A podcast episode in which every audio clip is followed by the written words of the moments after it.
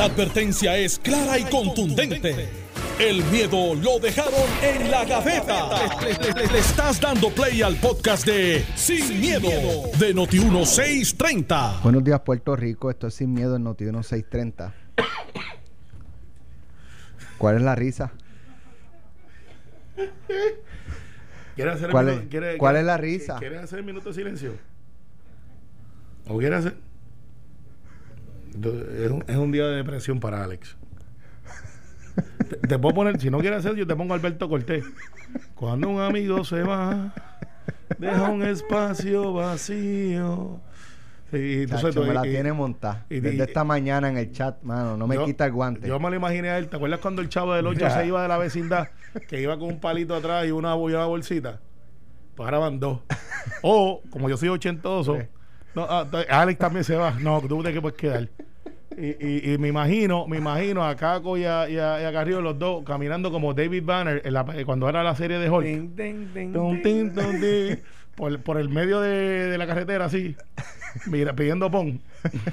Lo que Al que le dé pon, me avisa que tiene enemigo. Y eso es Carmelo, eso es Carmelo criticando PNP, digo. No, no, eso Para, no es para que no digan que Carmelo no critica nada más que los Yo, yo, yo critico a todo el mundo, pero eso son mención honorífica en mi libro. Es más, los vamos a graduar para la isla del sur del África. Bueno, a lo mejor, a lo mejor hoy Busca- no es un día no, no, triste. no voy a decir Bu- nada. Ah, para bu- búscala, algunos. hija. Hoy, lo- probable- probablemente hoy no es un día triste para algunos. Contento. Lo será dependiendo quién venga por Carrión Fíjate eso. y por Carlos Pero mi, García. mi- mi opinión es que la. O sea, eh, sin, sin entrar en la evaluación de su desempeño, yo creo que, por ejemplo, Carlos García estaba en el banco cuan- en el periodo de tiempo donde se tomó la mayor cantidad de deuda en la historia de Puerto Rico, ¿verdad? Digo, no toda, porque él no estuvo el cuatrenio entero de, de Fortuño. Sí, pero había uno de los tuyos que también ahí ayudó muchísimo. Era cooperativista. Ayudaba en eso también. No, no, no, no. la- el cuatrenio de mayor toma de deuda en No, la no, pero el, el otro, el anterior. Pero, pero, per- permíteme. No, menciona el nombre. No sé a quién te refieres, pero el, menciónalo que, tú. el que es popular. Menciónalo tú, pero es que, Carmelo, no, no, o sea, es un hecho histórico. El periodo de más deuda en la historia de Puerto Rico se tomó bajo el, en el cuatrenio de Luis Fortuño. Eso es un hecho histórico numérico, no, no hay, no hay, no, no, no, no está sujeto a análisis. Eso en primer lugar. En segundo lugar, la, yo creo que la maldad está en que se van para eh, de, de, eh, en momentos en que el presidente es Trump y le permiten a Trump, porque nom- los nombramientos los hace el presidente por recomendaciones de los cuerpos legislativos, excepto uno, que lo nombre, que lo, lo nombre el presidente por recomendación, o sea, no, no por recomendación de nadie, sino porque él quiere. O sea, que, que dejarle los nombramientos a Trump es como dejarle un regalito. Porque, o sea, uno puede Bueno, discrepar. pero ¿y si, y si Trump ganaba o gana, ¿sabes? Pues entonces, Sí, pero en algún momento... lo que hacen los, por ejemplo, los jueces de abolengo liberal, Mira, rayos, te fuiste a Bolengo Liberal. Explica eso. pues eh, jueces que, que tienen una manera de pensar o, o que, o, que, o que están en una escuela de pensamiento jurídico sociológico, por decirlo de alguna manera, eh, esperan a un presidente demócrata o a un gobernador demócrata en nuestro caso, o el liberal, para renunciar, ¿verdad?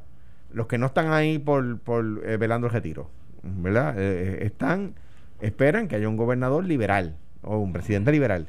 Eso Eh, un poco, para traerlo a, a- a- a la a, criollizarlo en Puerto Rico, eh, Aníbal Acevedo Vilá, una de las discusiones en el Partido Popular era que si él corría y perdía, como era probable, altamente probable en aquel momento, le iba a entregar al PNP la designación de jueces del Supremo, El del Contralor, de ética. ética. De hecho, eso fue, mo- Exactamente. eso fue motivo de campaña. Pero, pero ahí. ¿Te acuerdas? pero ahí, El- el que ya no está. eh, sí, eh, eh, fue, mo- fue- fue motivo de campaña. que, que decía banquete total. Este, Claro, seguro, de- eso era lo que decía Jorge Castrofón cuando no quería nombrarle, hace, confirmar el nombramiento judiciales a Aníbal.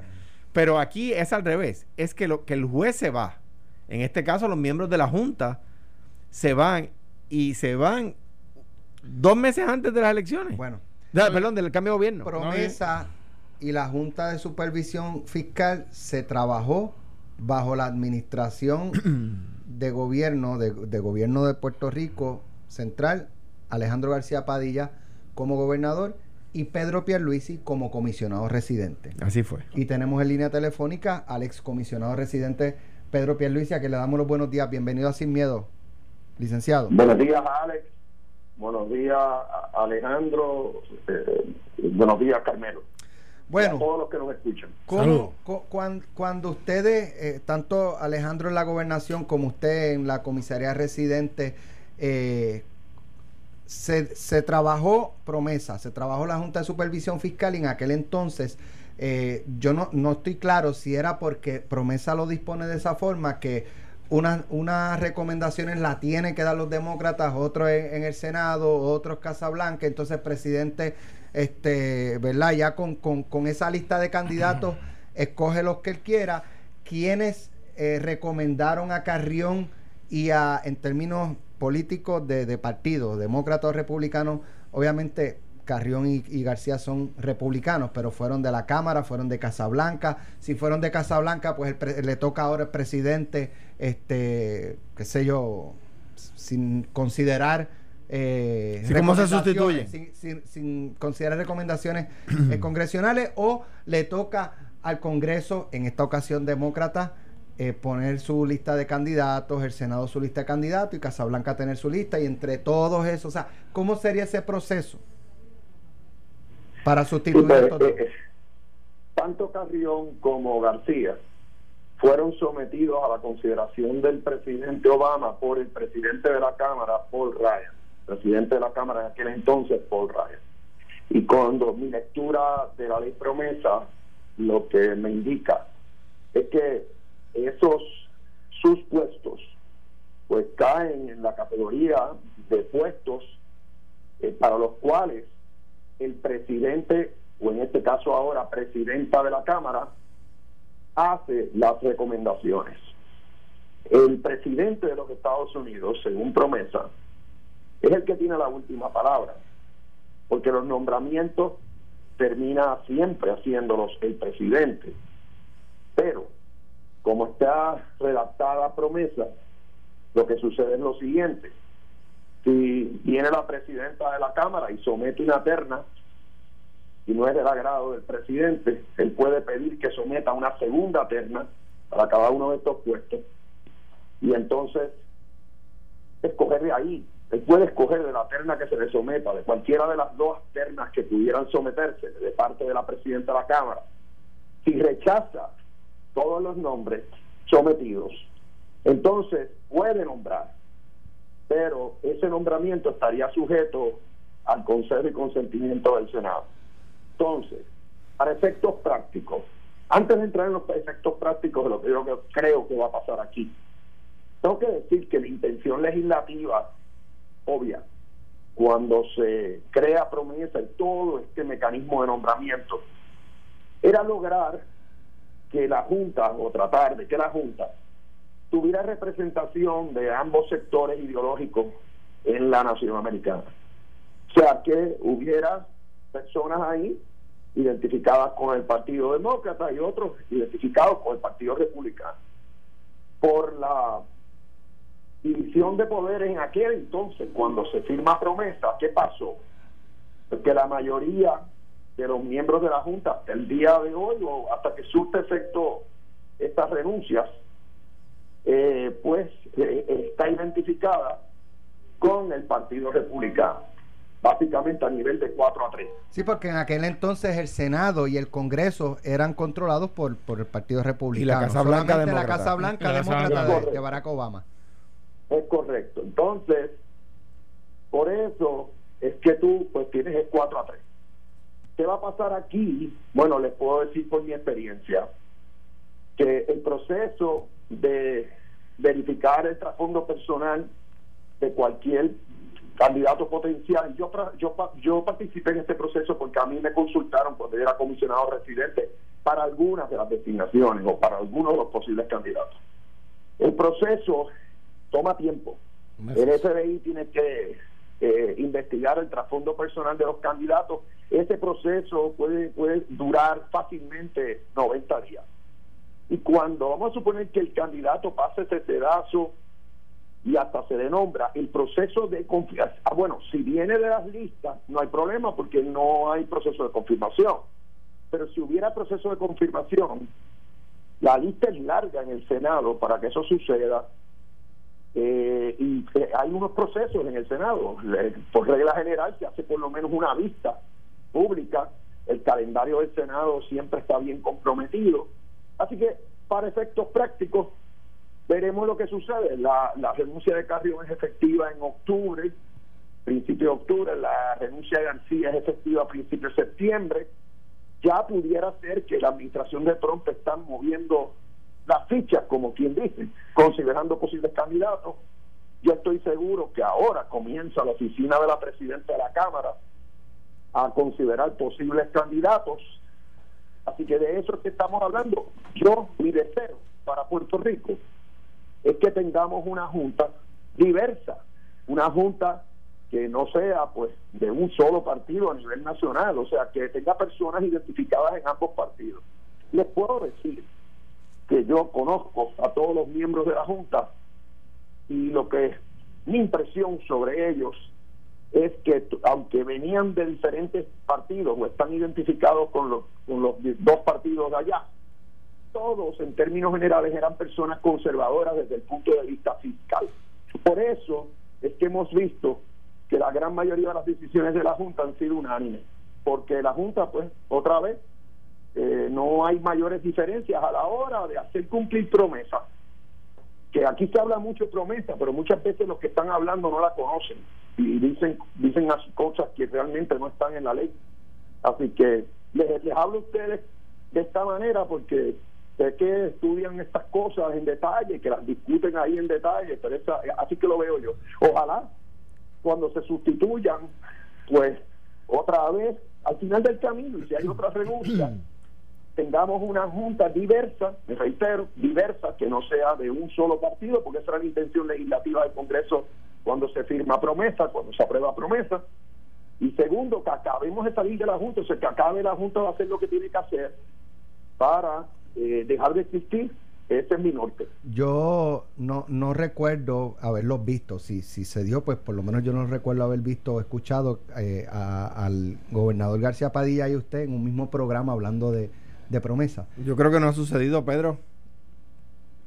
No, y, en verdad, Alejandro, el, el exgobernador, sabe que esto fue un capítulo bien difícil ah. para todos los que tuvieron que participar del mismo.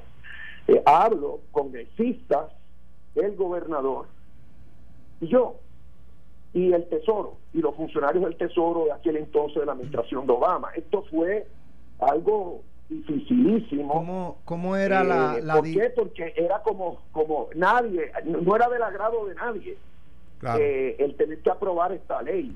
Y la ley de por sí fue producto de un consenso, una negociación que todos los que son han sido legisladores, Alejandro y Carmelo, incluidos, saben que muchas veces en una democracia, cuando tú tienes dos facciones en una legislatura, en este caso el Congreso, en esas negociaciones el resultado final no es perfecto, o sea, muchas veces y que, y que allá, y eso fue lo que pasó aquí. Y el, y el resultado, o sea, los votos necesitaban de los dos partidos, porque el, Partido Republicano, aunque tenía la mayoría en la Cámara y el Senador, no tenía votos suficientes a favor de la medida y necesitó de votos demócratas para aprobarla. Correcto. Ah, correcto. y, ¿Y ustedes, cómo era la, la dinámica entre ustedes? ¿Ustedes se comunicaban constantemente, gobernador, va a pasar esto, comisionado, este. Yo siempre hubo una relación cordial, eh, Pedro, eh, eh, ese es mi recuerdo. Claro, había pues, la, la, la, tirante habitual de que Pedro es de un partido, yo soy de otro, y que en ese, a veces teníamos visiones distintas. Y claro, esto pues se, se, se hacía a veces un poco menos fácil eh, o sea, lo facilitó el hecho de que yo no aspiré a la reelección y, entonces, pero ponía también a Pedro en una encrucijada cuando estuvo compitiendo para la primaria. Para la primaria, porque no, no podía darle a los PNP la impresión de que estaba de alguna manera demasiado cerca de mí. Y eso yo lo entendía perfectamente. Sí, eh, para mí era una situación incómoda.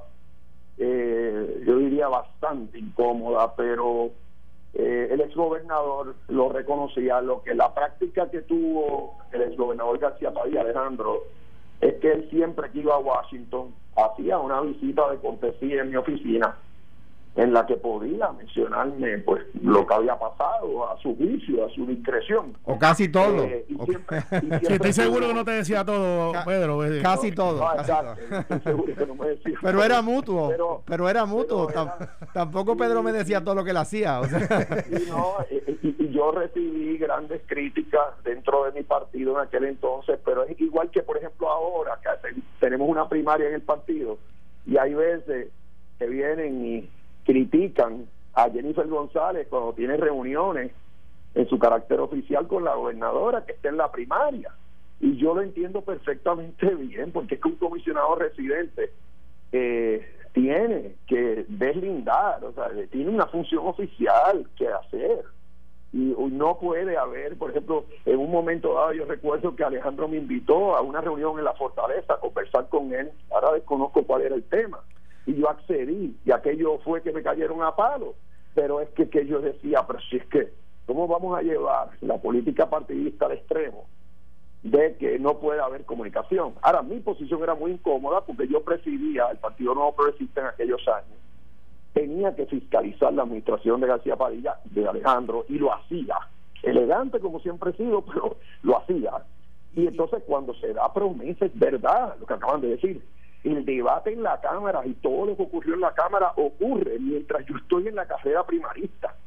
Inco- muy incómoda mi posición, terrible, porque daba la impresión de que yo estaba viniendo al rescate del gobernador García Padilla, de Alejandro, en aquel entonces. Y no era el caso realmente, yo estaba rescatando a Puerto Rico, por lo menos en mi mente, pues, tratando de evitar que los buitres se quedaran con el gobierno y embargaran todas las cuentas del gobierno y se formara la de San Quintín. Y esa es la larga historia corta. Y Alejandro lo sabe y, puede corregirme si, si estoy equivocado.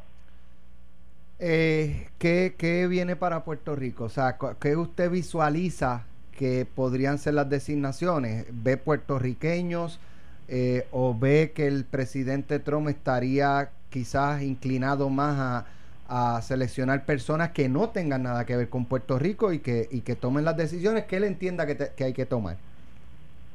Bueno, el, el puesto, hay un, hay un requisito de que uno de los miembros de la Junta tiene que ser residente de Puerto Rico, tener vínculos directos con la isla. Ese es el puesto que tiene eh, Carrión. Am, pero claro, hay dos puestos en juego aquí, el de él y el de García. Y, y cualquiera de los dos puede suplir ese requisito. Eso está establecido en promesa. Eh, lo ideal entre nosotros es que todos los miembros de la Junta tuvieran un vínculo directo con Puerto Rico o residieran aquí o, o pues aunque están afuera, eh, han hecho negocios acá, conocen lo que nosotros sufrimos aquí, eh, nuestros sinsabores y toda esta cosa. Lo que sucede es que promesa es muy estricta también en la cuestión de los conflictos y así que y ahora mismo hay legislación pendiente también sobre ese tema. O sea que que tampoco es como tú puedes nombrar a promesa a alguien eh, que tenga eh, serios conflictos de intereses o la apariencia de conflictos de intereses no reciben paga ninguno de los miembros. O sea que esto es una labor real tiene que ser bien desprendida el que el que se mete en esto. Y a mí me consta que toma mucho tiempo eh, esta labor para los, los miembros de la Junta. Eh, pues es un sacrificio personal, pero si tiene las mejores intenciones con Puerto Rico, pues lo debe hacer. Quien sea que se aborde, eh, que ojalá lo consideren. Ahora, no descarto que terminen nombrando a gente de afuera, como ha pasado. Eh, por ejemplo, profesores. A uno de los miembros de la Junta es el profesor Skill, que es profesor precisamente en el área de quiebras, de corporaciones. creo de que este Gills de también es profesor, ¿verdad? Andrew Biggs es profesor, bueno, está en uno, un, un think tank, pero sí, sí, también es conocido como un profesor experto en sistemas de pensiones. Entonces tú tienes un juez retirado, juez de quiebra, retirado en la. Junta. Esas son personas que tienen un interés también académico eh, envuelto y que au- aunque no devengan un peso, pues tienen o enseñan, son profesores, tienen unos ingresos eh, pues que, que razonables en lo que hacen y están dispuestos como parte de su trayectoria profesional de meterse en algo como esto. Debo Eh, decir, debo decir, Pedro, no, no, sin ánimo de, de antagonizar, yo trato de no antagonizar con, con, con Carmelo, pero es difícil. No, yo, yo sí. con yo- Carmelo trato de antagonizar. O sea, exacto. eh, a- a- este, digo, a la recíproca. Pero solo tengo que decir que, que um, en cuanto a lo que eh, so- so- en cuanto a lo que decías de si todos son conservadores, solo tengo que tomar eh, eh, verdad alguna discrepancia en cuanto a, a- a Ana Mato Santos, que creo que ha sido, ha tratado de mover un poco hacia el centro la Junta, pero es una contra seis. Eh, eh, nada, no, no para discrepar, sino para decir, para no dejar de decirlo, ¿verdad? Carmelo. Yo, yo diría, yo, eh, eh, eh, Ana Mato Santos es una gran profesional, es, es demócrata, yo diría que está liberal en su en el plano social, pero en el plano fiscal, al haber sido directora de presupuesto en California, entre otras cosas, tener puestos de, de esa naturaleza en, en el estado de California, tiende a ser una mujer, yo diría, pues tú dices de centro, yo no lo discrepo, pero vuelvo y digo, que es de la que quiere cuadrar la chequera, o sea, ella quiere cuadrar la cuenta, ella no va a estar a favor de, de que el gobierno pues, siga gastando así sin, Sin fondos recurrentes, sin cos- claro. sin consideraciones. O sea, por lo menos yo esperaría eso de ella si es que permanece en la Junta. Eh, pero es una gran profesional y muy conocedora del tema presupuestario, fiscal y, y demás. Yo no soy fanático de la Junta, nunca lo he sido, eh, soy consistente en eso, no los voy a extrañar. Yo espero que los que vengan puedan hacer desarrollo económico, eh, que respeten el gobierno electo, es lo que yo siempre he dicho, eh, que, pues, que breguemos juntos, que, que tengamos un plan, pero no puede ser como hicieron los que se fueron y no los voy a extrañar. Siguiendo esa línea Así de, que no una pregunta, es un comentario. Siguiendo esa línea de Carmelo, y con esto concluyo, y le pregunto tanto al gobernador como al excomisionado residente, cumpli- ¿ha cumplido hasta el día de hoy la Junta con lo que se le encomendó, Yo creo, pienso que no. Yo te garantizo que no. Comisionado? No ha logrado todavía los objetivos principales de la ley promesa. Me explico. Lo que, lo que falta por hacer, que es indispensable, es que se acabe de reestructurar la, la deuda del gobierno central. Se ha tardado mucho eso, porque tan pronto se reestructura la deuda del gobierno central, se sabe cuánto es el monto que se, que se va a pagar. Entonces, cuando sabes eso, puedes mirar los presupuestos que ya hemos tenido estos últimos años, así como los futuros, para ver si estuvieron debidamente balanceados según lo exige promesa. Y porque eso es importante, porque promesa te dice que para que esa junta se vaya, tienes que tener cuatro presupuestos debidamente balanceados. Y casi que tan pronto se reestructure, ya tú puedes entonces eh, eh, eh, calcular, hacer los cálculos correspondientes y determinar si se cumplió con ese crisol. Entonces, por otro lado, la Junta eh, tiene que ser más exigente con el gobierno para que acaben de sacar los estados financieros auditados, porque para que se vaya la Junta, el gobierno tiene que tener acceso a los mercados de capital y es prácticamente imposible que lo tenga si no acaban de salir de sus estados financieros Bueno. auditados. Eh, Así que ajá. ahora, última cosa que digo, hay cuatro áreas en las cuales yo le estoy plantando bandera a la Junta. Eh, uno, justicia salarial para el personal público y que y tenemos que reclutar personal que falta en las agencias, esa es una. Dos, los municipios, asistencia financiera a los municipios porque son parte de, lo- de la obra de gobierno, de los servicios esenciales del gobierno, no puede básicamente echarlos a un lado. Eso es importante. Tres, la universidad. Hay que ya parar de hacerle recortes a la universidad. Han sido ya suficientes, enormes. Y último, los pensionados. No hace sentido cortar pensiones. Ya, ya, en la época de Alejandro se reformó el sistema principal de pensiones en el 2013. Ya aquí eh, que recortó sustancialmente eh, la- el pago de pensiones de parte del gobierno y se ha reformado cómo se pagan con el pego. Basta ya de recortar a los pensionados. Esas son mis cuatro banderas ante la Junta. Gracias, eh, el excomisionado residente Pedro Pierluisi, por estar con nosotros. Que tenga excelente día. Buen día. Gracias, excelente programa el de ustedes. Gracias. Carmelo, ¿escuchaste eso? Que la Junta debe ser más exigente con el gobierno de Puerto Rico. Estás escuchando el podcast de Sin, miedo, de Noti 1630. Sí, sin miedo. Sin miedo, iba a Sin el miedo. programa que no. No, Está- eh, eh, Miraste a Carmelo y vas a decir en caliente con la joven. ¿Por qué? ¿Por qué? no ¿Por sirve, qué? No sirve. Jerry, ven y rescátalo. Recomienda Pedro Pierluisi no toquen más a la universidad, este, los pensionados, a los municipios Municipio y los empleados públicos. y los empleados públicos. Pues que, mira, le, que le aumenten salario Eh, a eh, empleados eh, públicos. O sea, yo presento el primer eh, borrador de plan fiscal.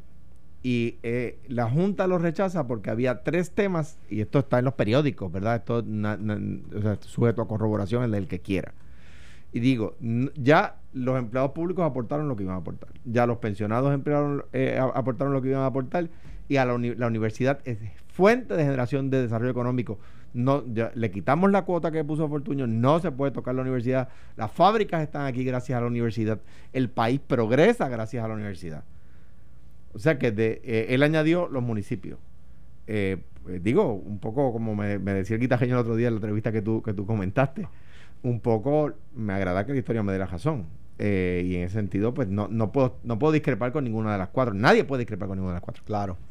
Bueno, en otros temas, una mujer identificada como la novia del ex principal oficial de informática del gobierno, Luis Arocho, entregó el 2 de junio a la fortaleza dos de las tabletas iPad que fueron reportadas como desaparecidas en la mansión ejecutiva junto a otros 24 artículos que en total fueron valorados en 14.729.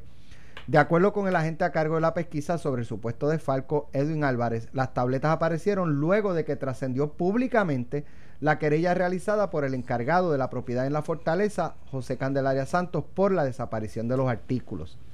Estas iPads fueron entregadas por una dama a la División de Propiedades de la Fortaleza y posteriormente él, en referencia a Luis Arocho, firmó el documento como que él las tenía en su poder y que al ver la prensa las buscó y las entregó, explicó eh, al nuevo día. Cuestionado sobre las razones que dio Arocho para tener las tabletas a casi un año y seis meses de renunciar a su puesto el 31 de enero del 2019, Álvarez indicó que esa información no se ofreció, por lo que es parte de la investigación. El agente subrayó que la policía investiga varios ángulos sobre el supuesto desfalco, dado que la entrega de la propiedad no se hizo conforme a los procedimientos establecidos. Aquí hay varios ángulos porque cuando se hace una requisición, eso va a finanzas, va a compras, y cuando lo que se compró llega, va a la oficina de propiedad. Propiedad lo recibe, ellos le ponen un número de propiedad y ellos son los que asignan esa propiedad a cierta persona o cierta oficina mediante recibo. En la investigación todavía no surge un recibo de que cierta propiedad está asignada a ciertas personas si están asignadas a la mansión ejecutiva, detalló la gente. Por su parte, la directora de robos del CIC, Wanda Torres, no precisó si sobre Arocho recaería algún tipo de responsabilidad criminal o por la desaparición de artículos. Yo me puedo llevar una cosa que quizás me echaron en una caja y yo no saber que esa propiedad estaba ahí, por lo que yo responsablemente la entrego. Responsabilidad criminal, hasta ahora no hemos encontrado nada, estableció. Asimismo, exhortó a que si algún eh, ex empleado de la fortaleza tiene en su poder alguna propiedad que le pertenece al gobierno, la entregue. Algunas de estas personas tenían ayudantes allí mismo que le hicieron el recogido. Exhortamos a que verifiquen en su residencia si tienen alguna de estas pertenencias y que las entreguen directamente a la fortaleza o a la policía. A 38 días de una primaria, estamos hablando de computadoras, cunas, de verdad. O sea, en vez de estar hablando de cómo vamos a resolver los asuntos eh, de retiro, cómo vamos a resolver los asuntos. Bueno, es que la, el- no, la no, no digo por ti, no lo digo por ti, es que ese es el hecho. pública la información de que se habían Por eso. desaparecido cerca de 15 mil dólares y, que apuntaban a y que No. había car seats, que no es que estaban No, hablando y- de Ricardo Rosselló, pero que apuntaban a car seats, No, o sea, que había car seats, y- que había cosas de niños, Y, cuna. alguien asesoró mal a la gobernadora y le dijo, incluyete a Pedro Pierluisi ahí también, este, que no tenga que ver ahí. Y entonces Ricky le contestó, ellos no, no, alguien no viró dos jugadas más al frente que dijo, mira, es que te van a contestar. Pensaban que como estaba ya eh, metido lejos, pues eso iba a pasar con ficha iba a ser un- un- un- una minita que alguien pisó. Les explotó en la cara, nunca le llegó el hecho, fue una granada bien grande y todavía hay gente que está herida por eso. Pues porque es que es ridículo. Mira, el Estado ha avanzado más en la en la, en la investigación de, de, o sabemos más de lo que el Estado ha hecho en la investigación de dos laptops, dos car seats y un, y un, y un, La y un play yard, este, que, que la investigación de parte del Estado, no estoy hablando de la de Juan Oscar en la Cámara, del Departamento de Justicia, ¿qué ha hecho con la investigación de 38, mi- de 38 millones de dólares en pruebas COVID que nunca existieron? O sea, sabemos lo que ha hecho Juan Oscar, ¿verdad? Y uno puede criticarlo, aplaudirlo, lo que sea, pero ha hecho. ¿Qué ha hecho el Departamento de Justicia con las pruebas? Sabemos que hay un agente a cargo, que tú lo citaste ahí, Alex, en el caso de las dos laptops, o perdón, dos tablets, de- dos, dos y un, y un- y un- y un play yard. Pero el- ¿hay algún agente a cargo? ¿Hay al- la división de, de, de delitos de, de- de integridad pública de, de justicia está investigando? Pues yo supongo que sí. Pero no nos han dicho nada. Nada. O sea, nosotros sabemos la investigación, que a mi juicio es una investigación defectuosa de la Cámara, que como he dicho siempre, parece una manguera rota que moja todo el que pasa por allí. Y eh, influenciada por la primaria, porque la acusación contra Elmer, y vi el programa ayer de vi a Elmer en pelota dura, me pareció extraordinario. Me pareció extraordinario. Lo que dijo Ferdinand de él, lo segundo. Una persona seria que vino a trabajar por Puerto Rico con un resumen impresionante. Entonces viene eh, al- cu- cualquier pelele a, acusarlo de corrupción. Pues mire que nadie se quiere meter en la, en, Alejandro, la- el en la- gobierno, en- en per- el gobierno. perfecto. en el Yo- gobierno. Ahora bien, dicho eso, una, una, una investigación a mi juicio viciada en la Cámara, pero ha hecho, ha investigado. El Departamento de Justicia, que, que ya tenemos a gente a cargo y ya aparecieron dos de las laptops. Eh, ¿Ha hecho algo el Departamento de Justicia con el caso de las pruebas COVID? Pero es que, vuelvo y repito, ti- tienes, tienes un punto y, y te lo, y, y lo acepto. No estoy de acuerdo con el punto de que es motivado primaritamente porque los hechos no los creó ni Pierluisi ni la primera. Los, Na- hechos, na- nada más los hechos los crearon los que cometieron los actos. Sí, pero, pero los que cometieron los actos, los que, los que la Cámara. de- ¿Pero qué cometió Elmer Román? ¿Qué cometió la Secretaría de Justicia? Espérate, espérate, pero es que no estamos hablando de Elmer Román, estamos hablando de los actos. Yo no estoy adjudicando si es uno o el otro. Eh, el caso de Elmer es una gran contradicción que lo, lo, lo confirmas y después, eh, pues recuerda que yo quiero sin miedo. Muy bien. Eh, eh, lo, con- punto. lo confirma Y después lo refiere. y lo refiere. Eso no hace mucha lógica si tenía la información. Esa claro. te la doy. Bueno, pero hay por lo otros menos Gabriel players. Rodríguez Aguilo dice, yo le voté en contra. Sí, Gabriel fue consistente. Sí, Y- pero y- lo que pasa es que uno de los que le votaron a favor en la confirmación firman el informe, de la, de la mayoría del PNP, firman el informe refiriéndolo. Pero es que el hecho es más grande que Elmer Román. Entonces aquí estamos hablando que hay una venganza de alguien en Fortaleza, quizás porque no se llevaba con la primera dama, quizás porque tenía un Ichu con Ricky, y se zumba y le dice a la gobernadora, tírate por esa cuesta que vamos en Big Wheel y abajo vamos a caerle en la grama. Y, se no- dieron contra una no- pared. Y no creo que sea Jorge Dávila. No, Ese. no, no, no, no, yo no, yo no le voy a dedicar a eso. Jorge está haciendo otras cosas. Este, pero el hecho no es ese. El hecho es a 38 días de la primaria. Todavía hay, porque como ustedes quieren hablar de primaria, vamos a hablar de primaria. Pero sí que lo trajiste fuiste tú. No, pero es que yo digo, porque no puede ser que ese sea el Pero si el argumento. que trajiste el tema de la primera fuiste Pues tú. está bien, lo traje porque está ahí, está bien grande. Entonces yo veo todas las cosas que tenemos que hacer. Cada, todos los candidatos. Porque los tuyos están en un bote de silencio. No, Este, si- si parecen ustedes monjes están destruyendo. No, si ustedes parecen monjes tibetanos, andan con Pero- una, pero, andan Carmelo- con unas batitas por ahí diciendo. Carmelo, tú Menos acabas- Carmen que empezó a embrear Tú de acabas años. de decir, tú acabas de decir que alguien en la fortaleza tiene una vendetta contra la ex primera dama.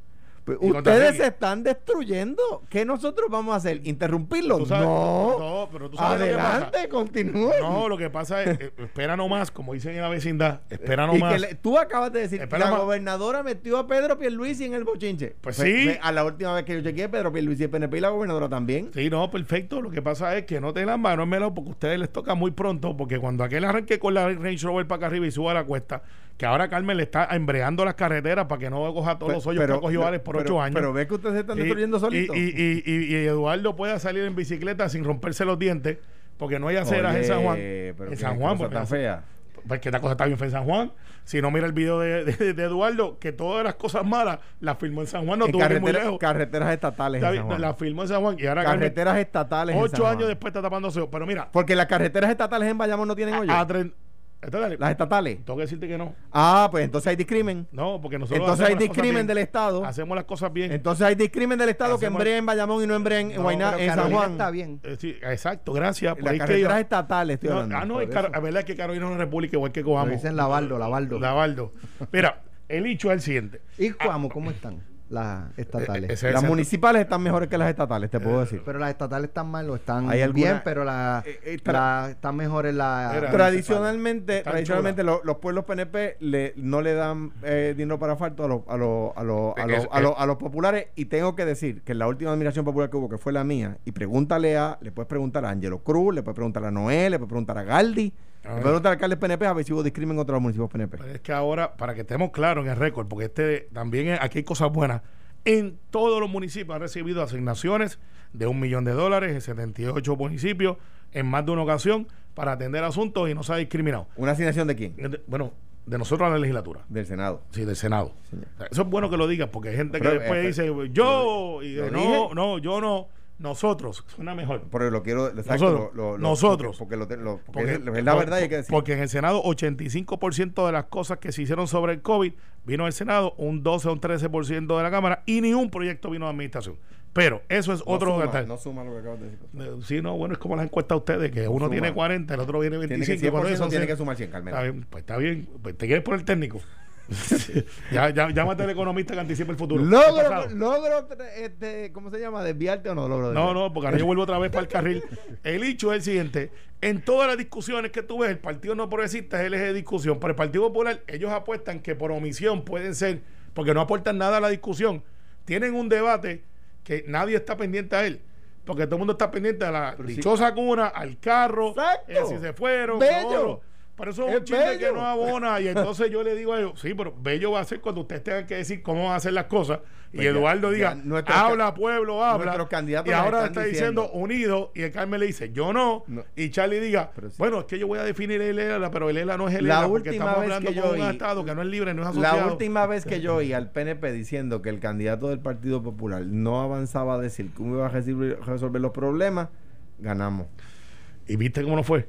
Ah, papá, ¿Viste no me- cómo no fue? By the way, te- lo voy a decir por primera vez Mira, aquí, mira. pero lo voy a decir más veces en los Mira. próximos días. Eh. Alex, en primicia, como dice Carmelo. Vamos. Ah, Se acabó la última sesión ordinaria y no revocaron nada de lo que me criticaron. Ni una medida, tú- nada. Tú sabes cuando tú amarras, Cero. Cuando tú amarras un, Nada. un- un- La única que me iba- la única que, que- no puedes desarmar. La única que iban a cambiar, la única que iban a cambiar.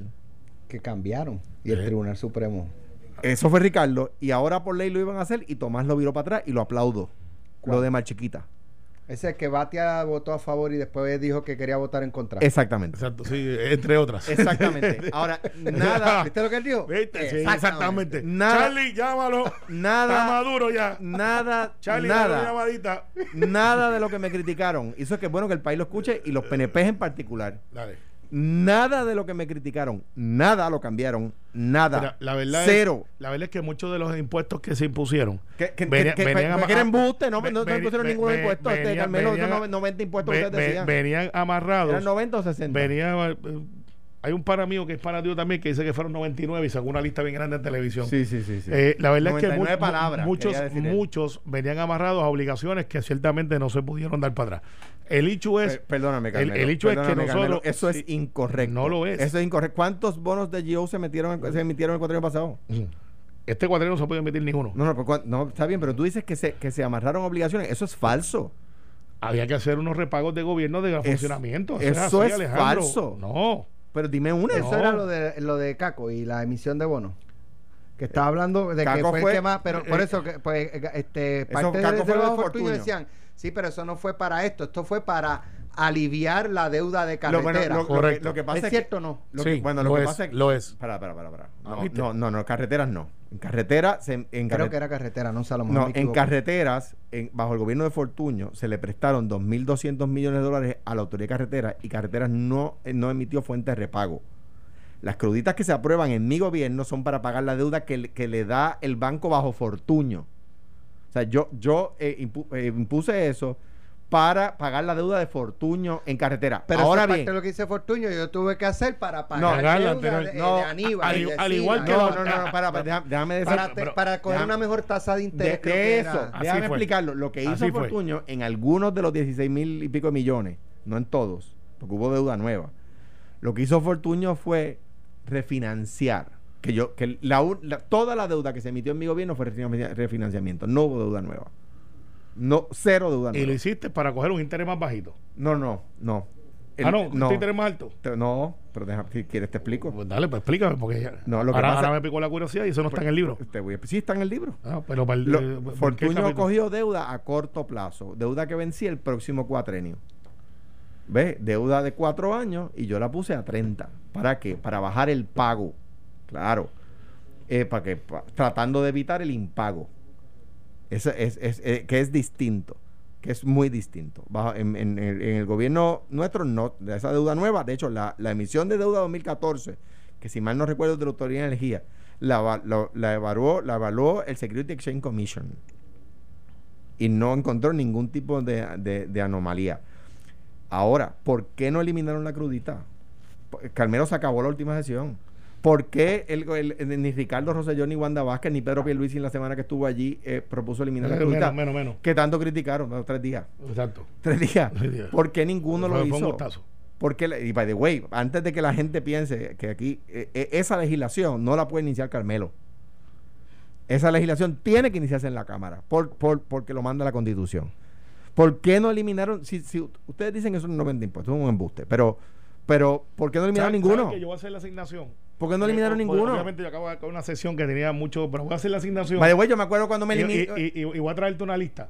Dale, está Vamos a bien. hacer eso, voy a traer una lista. Está bien. ¿Y pero Eh, por qué? Pero trae la lista de los que eliminaron. Está bien, no, te voy a traer una lista y vamos, vamos a tener esa discusión porque aquí lo importante es qué podemos hacer para que este gobierno eche para adelante. Pero- y vuelvo, pero- y vuelvo y repito, y, y me reafirmo. Pero subrayo que eso no puede ser legislación tuya, porque la gente me dice, ah, pero ¿por qué Carmelo no presentó la No, pues legislación? tiene que ir de la es Cámara. que tiene que venir de la Cámara. Cámara, pero el hecho aquí que yo planteo es el siguiente. ¿Cómo manejamos el asunto de que la primaria del, PN, del, P- del PNP el 9 de agosto? La del PPD, yo creo que la elección, Alex, es el día del debate. El 9, el 9 El de 30 julio. de, de julio. 9 de en- julio. 30 de julio en Guapa Televisión, Noti 1630 y vocero. Yo creo que ese es el día que se define quién va a ganar la primaria del Partido Popular, en mi opinión. Mirándolo bien de cerca, sin pasiones y sin miedo. Eduardo va al frente, Charlie va en la Range por la parte de atrás y Carmen está tapando los hoyos para ver si tiene una pista de dónde ya despegar o aterrizar. Eh, y ahí se va a definir porque los populares están diciendo, bueno, pues, ¿con quién me identifico? ¿Qué, qué hay? Charlie tiene el atractivo de que nadie lo conoce. Ahora que lo están conociendo, hay mucha gente diciendo, bueno, no, la piscina no es tan profunda como pensábamos que era. Eh, porque no le ha ido muy bien en las entrevistas, a pesar de que tiene buena presencia y que pues puede decir que es un buen administrador de un pueblo pequeñito, pero pueden decir eso porque pues lo han elegido más de cuatro cuatrenios, ¿verdad? Algo Yo- así. Yo, creo, no, yo creo Más. que yo creo que está en su quinto, si mal no recuerdo. Pues quinto, Se- ¿sabes? o sexto que, cuadrillo. o sea, que su pueblo es querido. Yo lo Eh, que yo, y que, y que tiene, y tiene- y tiene una historia de éxito. Yo creo que aquí el que anticipe, Sí. estoy de acuerdo contigo, el que anticipe hoy que la primaria está gana en cualquiera de los dos partidos, Si le- no, con, no con está esta, leyendo. con esta pregunta cierro. Si quiere, necesita tiempo, le damos hasta mañana para contestar al gobernador García Padilla. Ouch. Eso es- Como administrador de, de- de fondos públicos, de la cosa pública, ¿quién tiene más éxito, Carmen Yulín Cruz o Charlie Delgado? Yo creo que la ¿Quiere, quiere que le daba esta mañana si yo quiere? creo que la yo creo que la ciudadanía de Isabela y de San Juan han sido elocuentes a la hora de evaluar sus trabajos cuando se han sometido a su a su a sus elecciones. Yo creo que, que eh, Charlie lleva ya cinco o seis elecciones. La verdad es que este Carmelo es una cosa seria. ¿Tú te por la entrevista de Pierluisi? No, no, por la tuya. Ahora. Ah, Este tipo es más malo que la Namu. La hierba que ni el chivo masca. Este, este, ese es Carmelo. Yo creo que lo- los dos han sido. lo- han- lo- lo- el pueblo de Isabela ha sido más que elocuente. Evaluando año tras año, elección tras elección a, a Charlie. Yo creo que eh, eh, Carmen Yulín se sometió una, a una elección, ¿verdad? Y luego a la, a la reelección y ganó por más. Eh, por lo tanto, las críticas son las críticas. Pero- Pero, pero los votos están allí. Las elecciones, sacando las elecciones, como administrador de la cosa pública. Yo creo que eh, Charlie ha tenido menos críticas. Eso, eso. ha sido más exitoso que Carmen Yo- Yulín administrando es que yo, fondos yo no, públicos. yo no vivo ni en San Juan ni en Isabela, pero. Pero usted fue gobernador Pero ha tenido y menos usted críticas. veía cómo se manejaba en Isabela y en San Juan. Pero ha hacerlo tenido- bien sencillo, bien sencillo. Ale, ¿cuándo, cuándo tú estabas mejor? ¿Cuando estaba Santini o Carmen Yulín? La carretera. El pueblo. No, no, Ah, conteste la pregunta. Conteste la pregunta. Gracias. Pero vean acá. Esto fue, el podcast de Sin, miedo, de Noti1630. Dale play a tu podcast favorito a través de Apple Podcasts, Spotify, Google Podcasts, Stitcher y notiuno.com.